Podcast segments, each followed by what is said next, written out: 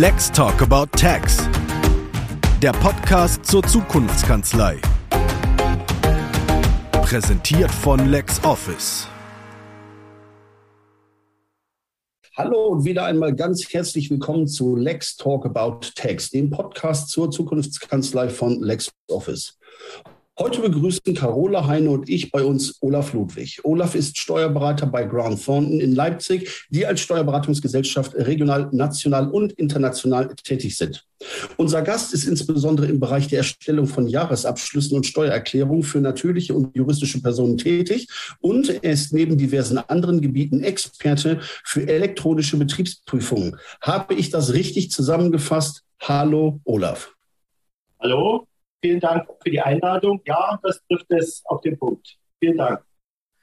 Ja, hallo Olaf. Von mir natürlich auch ein herzliches Willkommen und ich freue mich sehr, dass du uns heute besuchst. Wir haben dich zu einem besonders spannenden Thema eingeladen, das leider gerade sehr aktuell ist. Wir möchten nämlich mit dir über die Auswirkungen der Corona-Schlussrechnung auf Firmen und Kanzleien sprechen. Und dabei möchten wir den anderen, die vielleicht nicht so tief im Thema sind, zeigen, was für eine große Herausforderung das eigentlich ist.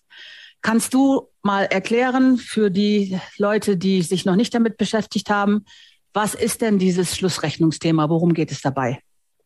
Ja, es hat im Rahmen der Corona-Krise ja eine ganze Reihe von Hilfeleistungen seitens des Staates gegeben für die Unternehmen, die durch die Corona-Krise in, in Mitleidenschaft gezogen worden sind. Das sind quasi alle die Unternehmen, die aufgrund von, von Schließungsverordnungen oder auch allgemein äh, im Zuge der Corona-Krise hohe Umsatzrückgänge hatten. Und da hat es mehrere Hilfen gegeben, also Überbrückungshilfe 1, Überbrückungshilfe 2, Überbrückungshilfe 3, Novemberhilfe, Dezemberhilfe, Überbrückungshilfe 4 und so weiter. Und jetzt äh, wird die Überbrückungshilfe 1, die Überbrückungshilfe 2, die Überbrückungshilfe 3 und die November- und Dezemberhilfe Schluss abgerechnet. Das heißt, bei der Beantragung war das eine, eine Art Schätzung, natürlich eine fundierte Schätzung. Und jetzt wird mit den tatsächlichen Zahlen abgerechnet. Und das äh, Problem ist, dass bei, der, bei dieser Schlussabrechnung, die im Paket stattfindet, alle fünf Hilfen gemeinsam abgerechnet werden müssen. Und wenn ich das aus meinem Erfahrungsschatz, äh, aus meinem Erfahrungsschatz sagen darf, äh, bei, bei den ersten Überbrückungshilfen, die jetzt abgerechnet werden, dort ist auch mit Sicherheit das höchste Volumen an Hilfen, was überhaupt abgerechnet werden muss. Ab der Überbrückungshilfe 4 hat man schon auch gemerkt, dass es den Unternehmen langsam wieder besser ging, dass die Hilfen zurückgegangen sind, dass das nicht mehr ganz so schlimm war wie am Anfang. Aber jetzt bei, der, bei den ersten äh, Überbrückungshilfen bis November, Dezember Überbrückungshilfe 3 das sind die richtig großen Volumina. Da geht es um, um viel Arbeit, um viel Belege. Da sind sehr, sehr viele Unternehmen mit betroffen. Und das macht die Sache dann äh, auch vom, vom Volumen her zu einer sehr großen Herausforderung. Das bedeutet, wenn ich das richtig verstehe, wir haben einmal ein großes Volumen, dann haben wir besondere Fristen, ähm, dann haben wir eine fundierte Schätzung, die der ganzen Sache zugrunde liegt und äh, dann muss das Ganze noch für eine sehr große Anzahl von Mandaten abgerechnet werden. Genau, wenn ich das mal so sagen darf, also ich habe äh, rundgerechnet über 70 verschiedene Anträge gestellt. Das ist von, von der Anzahl her sehr viel. Die, die Unternehmen waren sehr klein bis, bis mittel. Also ich habe keine riesig großen Anträge gestellt, das, das nicht. Das haben Kollegen von mir gemacht, die, ich, die wir auch in einer extra Arbeitsgruppe dann besprechen. Aber ich habe pro Antrag mindestens in der Arbeitszeit mindestens gerechnet von 10 bis 15 Stunden. In der Praxis ist es pro Antrag dann erheblich mehr gewesen, weil natürlich auch der Arbeitsaufwand sehr unterschiedlich ist. Man hat eine kleine Firma, wo man die Buchhaltung selber macht, das geht alles rucki zucki, aber der formelle Aufwand ist immer noch sehr, sehr groß. Und dann gibt es natürlich Firmen, die, die eine Eigenbuchhaltung haben, wo man viel tiefer reinsteigen muss in die entsprechenden Probleme. Und da ist natürlich auch der Arbeitsaufwand. Wenn wir jetzt mal rechnen, die, die mindestens 10 Stunden äh, mal 70, dann sind das 700 Arbeitsstunden. Und jetzt werden diese, diese Abrechnungen zu zwei Drittel innerhalb einer kurzen Zeit zusammengeballt. Und das macht die Sache vom, vom, vom Aufwand her so schwierig. Also alles das, was man vorher ja, ja auch während der normalen Arbeit noch nebenbei machen musste, das sich über, sage ich mal, zwei Jahre fast hingezogen hat, das soll jetzt innerhalb kürzester Zeit auf einmal gemacht werden. Und darin liegt, sage ich mal, das große Problem. Und ich hätte mir eigentlich auch nicht denken lassen, dass man das so zusammenballt, weil das von der, von der Abarbeitung sehr schwierig ist. Ja, das hört sich nach einem unfassbaren Volumen an, aber es ist ja nicht nur für die Kanzleien schwierig, sondern auch für die Mandanten, die ja teilweise gar nicht wissen, was auf sie zukommt. Können wir vielleicht einfach mal ein Praxisbeispiel nehmen an, was kommt auf eine Firma zu und wie ist das für die Firma? Was passiert für die Kanzlei, um das etwas greifbarer zu machen? Nun ja, die, die Schlussabrechnung ähm, hat verschiedene, sage ich mal, Inhalte, die man, die man befüllen muss. Äh, es geht zum Beispiel im ersten Schritt um den Vergleich der, der Soll- und der Ist-Umsätze. Man hat bei der Schätzung gesagt, äh, ja, äh, unser Umsatzrückgang ist, keine, keine Ahnung, 50 Prozent oder 80 Prozent oder 100 Prozent. Jetzt muss man reingucken in die Buchhaltung und sagen, okay, war er wirklich 100 Prozent oder war er plus 75 Prozent? Das ist, sage ich mal, der Teil, der noch handhabbar ist. Weil die, die, die Umsätze, das kriegt man relativ gut raus. So, der, der problematische Teil, das ist die Ermittlung der Fixkosten. Also der Teil der Kosten, die dann nach einem entsprechenden Fördersatz äh, gefordert werden. Und die, diese Fixkosten genau rauszukriegen, das ist schwierig. Und es gibt dort noch ein, ein, ein wesentliches Problem, das nämlich bei der Überbrückungshilfe abgestellt wird auf die Fälligkeit einer Zahlung. Und die, die Fälligkeit ist in der Regel eine Größe, die man in der Buchhaltung nicht erfasst. Und äh, man kriegt eine Rechnung und die Rechnung ist in einem Monat fällig. Und in diesem Monat muss man die bei der Überbrückungshilfe mit erfassen. Und, und jetzt muss man bei allen Belegen im Prinzip mehr oder weniger gucken, wann ist, dieser, wann ist diese Rechnung fällig gewesen. Manchmal verschiebt sich bloß zwischen dem einen oder dem anderen Monat, dann sind aber die Fördersätze vielleicht unterschiedlich. Äh, dann kann es passieren, dass man aus dem Förderzeitpunkt rauskommt, also nach hinten raus oder eine andere Rechnung nach vorne rein. Und das ist die, die, ähm, die Sache, die sicherlich den Kollegen die meisten Schwierigkeiten bereitet. Dass man eben genau gucken muss, wenn man eine Rechnung gekriegt hat für eine Instandhaltung, für eine betriebsnotwendige Instandhaltung, wann ist die fällig gewesen? Gehört sie in den Zeitraum mit rein oder gehört sie jetzt nicht mit rein? Das kann doch ein Riesenvolumen sein. Was, das muss dann einfach noch mit nebenbei erledigt werden.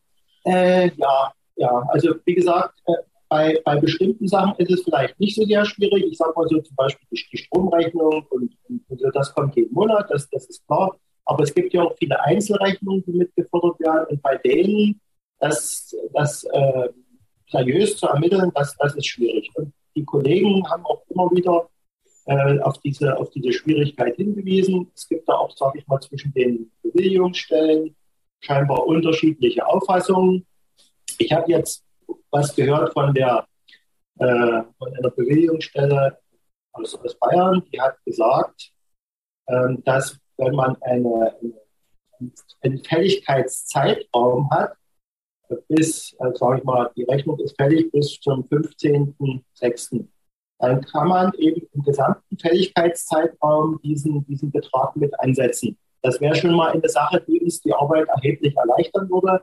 Aber man hört dazu, sage ich mal, relativ wenig und man weiß auch nicht, teilweise wird das auch zwischen den Bewegungsstellen unterschiedlich gehandhabt. Also da gibt es auch keine einheitliche Auffassung dazu.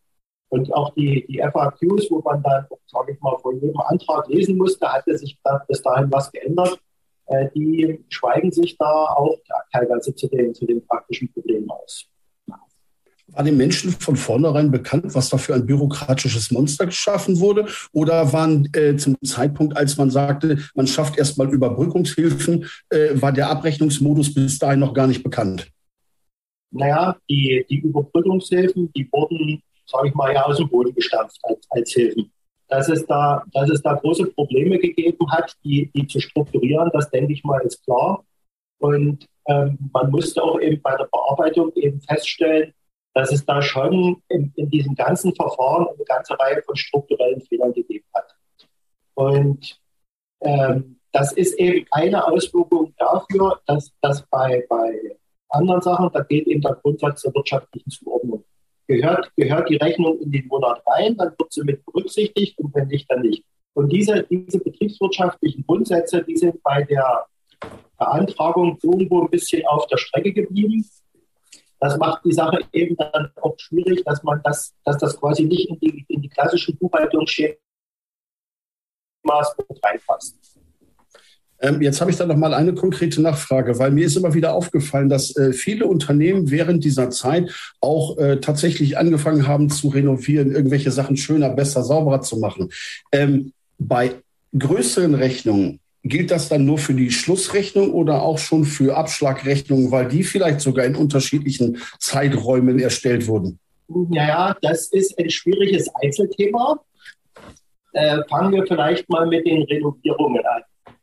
Also bei den, bei den Renovierungsmaßnahmen ist es so oder generell, äh, dass diese Sachen nur dann gefordert werden, wenn sie betriebsnotwendig sind. Also wenn man jetzt, sage ich mal, die Gaststätte hat zu und man sagt, jetzt nutze ich die Zeit, um das mal innen drin alles schön zu machen und zu streichen, dann gehört dieser Aufwand nicht in die Überbrückungshilfe. Wenn jetzt allerdings ein, ein, ein Wasserschaden gewesen ist äh, in der Zeit, weil nicht geheizt, keiner war da, dann muss der Wasserschaden beseitigt werden, das ist betriebsnotwendig die, die Renovierung in dem Zusammenhang ist auch betriebsnotwendig. So, was jetzt die, was jetzt die Abschlagsrechnung angeht, ähm, sage ich mal, ähm, ist fraglich, ob, ob die Anzahlung reicht oder ob jetzt eine, eine, eine Schlussrechnung, also ob die, ob die Leistung auch erbracht sein muss. Nach meinem Dafürhalten müsste die Leistung wohl auch erbracht sein. Aber das ist, sage ich mal, noch eine Sache, die wir im Rahmen der Schlussabrechnung nochmal untersuchen müssen. Mhm. Und äh, wir wollen natürlich alle hoffen, dass uns das für die Zukunft erspart bleibt. Aber sollte so etwas tatsächlich nochmal auftreten, was wäre für dich ein konkreter Ansatz? Was könnte man beim nächsten Mal wirklich besser machen? Also bei der, bei der Schlussabrechnung wird ja im ersten Schritt ein sogenanntes Organisationsprofil angelegt mit den, mit den Stammdaten. Also man, man hat ein, ein Unternehmen, eine GmbH und man legt für diese GmbH Stammdaten ein, an. Hm? Ja. Ja, äh, das, was mich am meisten gestört hat, war, dass man bei jedem Antrag, und ich musste wirklich viele Anträge machen, jedes Mal die Stammdaten des Unternehmens wieder neu eingeben musste. Und jetzt hat man bei der Schlussabrechnung schon gesehen, dass ein sogenanntes Organisationsprofil erstellt wurde. Und bei diesem Organisationsprofil hat man sozusagen die Stammdaten für, die, für das Unternehmen, für die GmbH angelegt. Und dann wurden, werden alle Anträge unter diesem Organisationsprofil abgerechnet. Und wenn ich das mal so sagen darf, ich habe einen Antrag gestellt für ein Unternehmen, meinetwegen Überbrückungshilfe äh, 3 und die November- und Dezemberhilfe, die halt unmittelbar Zusammenhang war. Und dann war es teilweise so, äh, dass, die, dass die Bewilligungsstelle den einen Antrag schon bewilligt hatte und die gleiche Frage zum anderen Antrag wieder gestellt hatte weil, weil scheinbar gar nicht klar war, welches Unternehmen dort schon einen ein, ein, ein Antrag, einen Bescheid erlassen gekriegt hat. Also das war teilweise wirklich ähm, höchst verwundersam. Und, ähm, aber ich denke schon, dass das in der Kürze der Zeit eben nicht möglich war, dieses, dieses Organisationsprofil oder diese Stammdaten zu erstellen und dann darunter die Anträge. Und das hat die Sache eben auch so unheimlich aufwendig gemacht, weil man jedes Mal alles wieder von, von vorne ähm, anlegen musste, eingeben musste. Dann haben sich innerhalb der Bearbeitung die, die, die, Anträ die Anträge äh, geändert. Also man hat den, den, Antrag gestellt, der Antrag wurde vom Mandanten unterschrieben. Dann, dann wollte man den wegschicken, dann musste man ein Feld neu ergänzen. Äh, dann ging der Antrag nicht mehr zu senden. Dann musste man das Feld ergänzen, das ging vielleicht schnell, musste man den Antrag wieder ausdrucken, wieder zum Mandanten schicken, der hat wieder unterschrieben, und der Höhepunkt war, es hatte sich dann wieder ein Feld geändert, dann habe ich das das dritte Mal gemacht. Also das sind so Sachen, wo ich sage, kostet alles Arbeit, was sind ja auch die Kosten für die Beantragung zu hoch. Das sind ja nicht so Sachen, die auf, auf unserem Mist gewachsen sind, sondern die sich auch alleine aus dem, aus dem bürokratischen und aufwendigen Verfahren ergeben. Und das, sage ich mal, ist ein Punkt, der, den man zumindest ändern könnte. Und ein, ein weiterer Punkt wäre, sich mehr an die, an die betriebswirtschaftlichen äh, Betrachtungen anzupassen, die auch in der Buchhaltung abgebildet werden. Weil das erleichtert die Beantragung und das erleichtert die Abrechnung. Und da gibt es auch, sage ich mal, weitestgehend anerkannte Grundsätze, wonach man das machen kann und soll. Und, und die, die Liquidität, das kann man nachvollziehen, kommt vom, vom Sinn her, aber praktisch ist es eben nicht umsetzbar. Schlecht umsetzbar. Das, das, heißt also, ganz viele von diesen Problemen hätten sich vermeiden lassen, wenn man das einfach mal mit Steuerberatern getestet hätte vorher. Ähm, ja, das ging, also bei der, bei der Schlussabrechnung hat es eine, eine Testphase gegeben, einen Beta-Test. Und bei dem Beta-Test war auch Consorten mit vertreten, äh, dass wir tun durften. Da wurde dann auch eine, eine Besprechung gemacht, wo äh, dann äh, das Wirtschaftsministerium, die Entwickler, wo man sich dann zu dem, zu dem Abrechnungsverfahren mhm. ausgetauscht hat und auch nochmal inhaltliche Fragen stellen konnten. Das war äh, ganz okay. Und da haben auch alle Seiten, denke ich mal, was, was mitgenommen. Das ging damals bei der, bei der Beantragung allein aus Zeitgründen nicht. Also okay. die, die, Schlussabrechnung, äh, diese Beta-Phase, die erstreckte sich über mehrere Monate.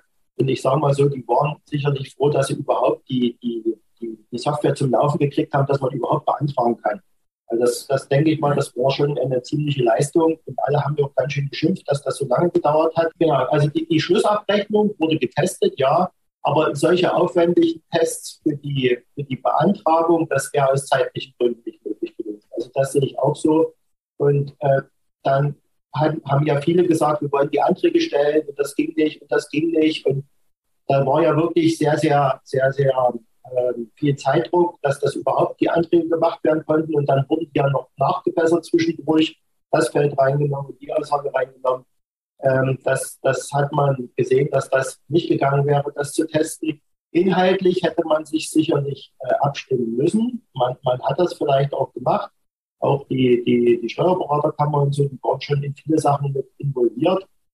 Ähm, ob man sich da in allen durchsetzen konnte, das äh, weiß ich jetzt nicht, aber ich denke mal, dass äh, vielleicht auch das eine oder andere wenig Gehör gefunden hat. Wir wollen ja auch nicht nur meckern, das ist ja auch wirklich in Anbetracht aller Umstände auch eine sehr große Leistung gewesen, das überhaupt möglich zu machen. Das darf man bei allen Schwierigkeiten nicht vergessen. Ne? Es ist immer noch, dass man das überhaupt umsetzen konnte, ist eine Riesenleistung. Und man kann, man kann allen Beteiligten wirklich auch nur gute Nerven wünschen, hoffen, dass nicht mehr so viele solche Sonderregelungen kommen und nicht mehr dauernd neue Steuerereignisse nachrutschen, mit denen vorher keiner gerechnet hatte, die keiner im Zeitplan hatte vor allen Dingen. Die letzten Jahre waren ja wirklich atemberaubend für alle. Jetzt wollte ich dich noch was ganz anderes fragen. Du hast ja gesagt, du hast Unmengen von Anträgen durchgearbeitet und wahrscheinlich auch sehr viel Überstunden gemacht. Wie gehst du denn mit dem Druck um? Was ist dein persönlicher Ausgleich? Gehst du Golf spielen oder häkelst du oder was machst du, damit du, damit du bei so viel Druck überhaupt noch klarkommst? Ich, ich bin ein Freund der Gartenarbeit. Ah. Da macht man was Nützliches und man sieht am Ende ein Ergebnis. Ja. Und das ist auch ein, ein körperlicher Ausgleich und ein geistlicher Ausgleich. Also ich arbeite gerne, ich arbeite auch gerne viel, das ist nicht die Frage, aber das hat in letzter Zeit doch sehr überhand genommen. Und wir haben ja jetzt noch das äh, Thema mit der, mit der Grundsteuer, ja. was sich jetzt überschneidet. Und da sind doch alle sehr erleichtert, dass man die Abrechnung der äh, Überbrückungshilfen im Paket 1, dass man die äh, auf den 30.06. nächsten Jahres verlängert hat. Das wäre sonst noch, noch schwieriger gewesen. Und die, die Kollegen haben als Priorität die Schlussabrechnung. Also bei den Kollegen ist die Schlussabrechnung vom Paket 1 die, die Priorität 1. Das ist das, was gemacht werden muss. Und da ist die Verlängerung auf den 30.06. nächsten Jahres eine, eine, sehr, sehr große Erleichterung. Und äh, die Grundsteuer, die müssen wir jetzt noch machen. Das ist auch eine große Herausforderung. Also das ist schon, sage ich mal, jetzt sehr grenzwertig, was gerade abgeht. Ja. Ja. Die Grundsteuer läuft ja auch nicht wirklich gut, muss man da ehrlich sagen. Ja, das stimmt. wir, wir hörten davon, ja. Das Antragsverfahren, so wie wir es hier hatten, war ja auch schon, schon digital. Da hat es auch eine Reihe von, von Macken gegeben, zum Beispiel, wenn man jetzt Unterlagen hochladen musste, dann war die, war die Bewilligungsstelle fordert, was weiß ich, 50 verschiedene Rechnungen an. Man kann aber bloß 10 hochladen, weil das von einer, von einer Größe begrenzt gewesen ist. Und dann schreibt man dazu, wenn er die anderen 40 Rechnungen noch haben wollte, sagt uns, wie wir sie schicken sollen. Also das, das hat schon eine ganze Reihe von, äh, von Problemen gegeben, auch bei den großen Unternehmen, wenn man das alles konsolidieren muss zu einer Unternehmensgruppe äh, und dann, keine Ahnung, das auf eine PDF-Datei zusammenpresst, wo dann auch keiner was damit anfangen kann auf der anderen Seite. Äh, das, das ist schon echt, echt schwierig, äh, das alles sozusagen dann. Also wenn sich die Möglichkeit mal ergibt, wäre ein guter Tipp für dich, äh, mach doch mal ein Best-of-Kuriosität in, in, solchen Themen. Also das ist, äh, klingt wirklich manchmal echt spannend. Wie manchmal. Und da haben wir noch nicht über die wirklich schwierigen inhaltlichen Fragen geredet. Das sind ja bloß so die, die drumherum sind. Es gibt auch inhaltlich eine, eine ganze Reihe von sehr schwierigen Fragen. Was ist ein Unternehmensverbund? Wer gehört alles dazu? Wer gehört nicht dazu? Dann gibt es Unternehmen, die gehören zum Unternehmensverbund. Da darf der Unternehmensverbund den Antrag stellen. Die haben aber vielleicht den Antrag extra gestellt, obwohl sie dazugehört haben. Wie geht man jetzt damit um? Das ist sehr problematisch. Was sind Unternehmen in Schwierigkeiten? Wie ist das definiert? Weil die sind partout ausgeschlossen von der ganzen Abrechnung. Also da hängen auch noch eine, äh, im Einzelfall sehr schwierige Fragen mit, dran, die äh, zu beantworten nicht einfach ist und wo dann eben, sage ich mal, auch Schicksale dran sind. Wenn man jetzt sagt, du bist ein Unternehmen in Schwierigkeiten, hast vielleicht den Antrag gestellt, hast doch das Geld gekriegt und musst das jetzt alles wieder zurückbezahlen, das ist schon schwierig. Das vergessen wir viel zu oft, ne? dass an den ganzen Zahlen hinten dran ja Menschen und Firmen und hängen und ähm, Gehälter und Schicksale und Existenzen. Das ist, wir reden immer über Schwierigkeiten mit Software und über Summen, die man zahlen muss und dass am Ende aber Menschenleben sind. Ich finde, das darf man nicht so oft vergessen. Ne? Ja, also die, die, die wirtschaftliche Problematik, die ist sehr erheblich. Also wir sind, sage ich mal, durch die Corona-Sache auch dank der Hilfen relativ gut durchgekommen. Und ähm, ich sage dann aber immer, nicht nur bekommen, auch behalten dürfen. Und wer jetzt solche großen Summen auch dann zurückzahlen muss, das denke ich mal, das geht dann an die Substanz und ja. äh, da wird es sicherlich noch äh, äh, viele, viele schwierige Sachen geben. Wo ja. man wirklich gucken muss, äh, bei großen Rückzahlungsansprüchen, also da gibt es auch Sachen von den, von den, die eben wirklich sehr, sehr differenziert gesehen werden. Ja. Also ich bin wirklich nachhaltig beeindruckt äh, für, von diesen ähm, ja, Impressionen aus der Berufspraxis, weil mir die Ausmaße dieser ganzen Geschichte überhaupt gar nicht bewusst waren. Also ich habe das überhaupt gar nicht abschätzen können, dass das äh, so tief geht und so verzweigt ist. Und äh, also deswegen vielen, vielen herzlichen Dank äh, für deine Ausführungen aus der Berufspraxis. Und ich bin mir ganz sicher, dass viele BerufskollegInnen von dir hier jetzt auch nochmal wirklich etwas dazugelernt haben. Wir müssen nämlich leider schon wieder zum Ende kommen. Also es war wieder total spannend zuzuhören. Ich bin völlig geflasht, weil das sind so Dinge, mit denen ich bin kein Unternehmer, ich bin kein Steuerberater, äh, ich habe mich damit eigentlich nicht auseinandergesetzt, aber ich finde es richtig interessant, richtig spannend und äh, bedanke mich ganz, ganz herzlich bei dir. Mir hat das auch sehr gefreut. Ja, vielen Dank für deine Zeit. Ja, und ähm, vielleicht sprechen wir uns ja nochmal. Vielleicht gibt es dann ja mal ein erfreulicheres, spannendes Steuerthema. Das könnte ja zur Abwechslung auch mal passieren. Ne? Es gibt ja vielleicht auch positiv belastete Steuerthemen oder irre ich mich da? Gibt es die auch? Sag mal was. Ich fürchte wirklich nicht. okay. Also